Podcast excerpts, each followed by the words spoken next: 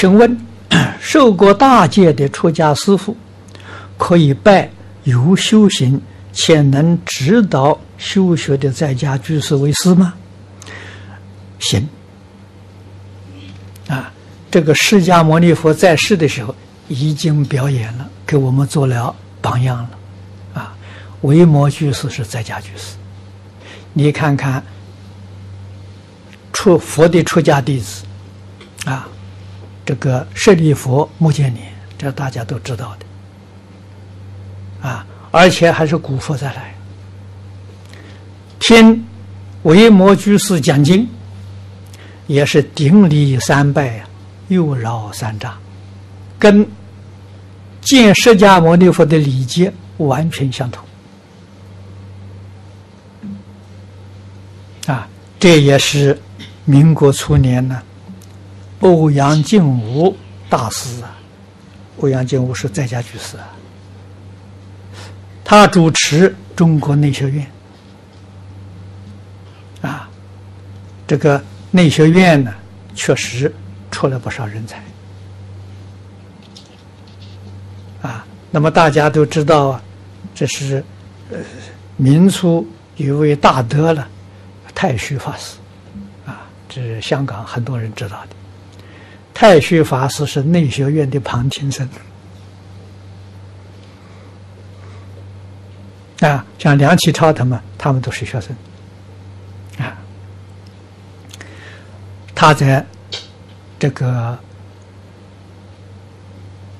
内学这些刊物里面说过，佛法是师道啊，师道是老师第大。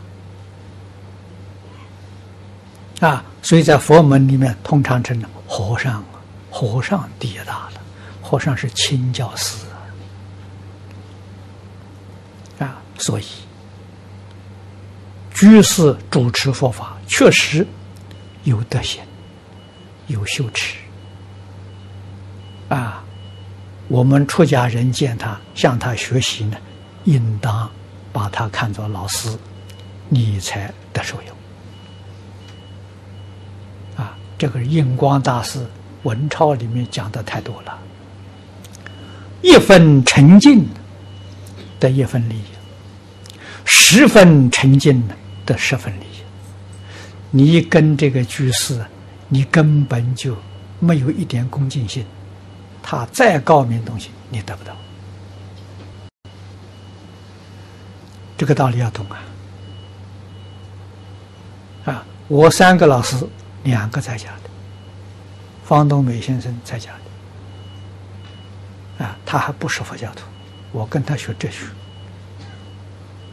啊，李炳南老居士是佛教徒，确实人家有修有学，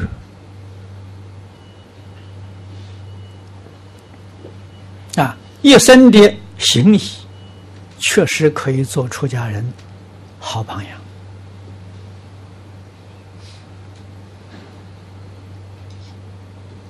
啊，主持道场，提倡念佛，啊，在台湾有很大的影响。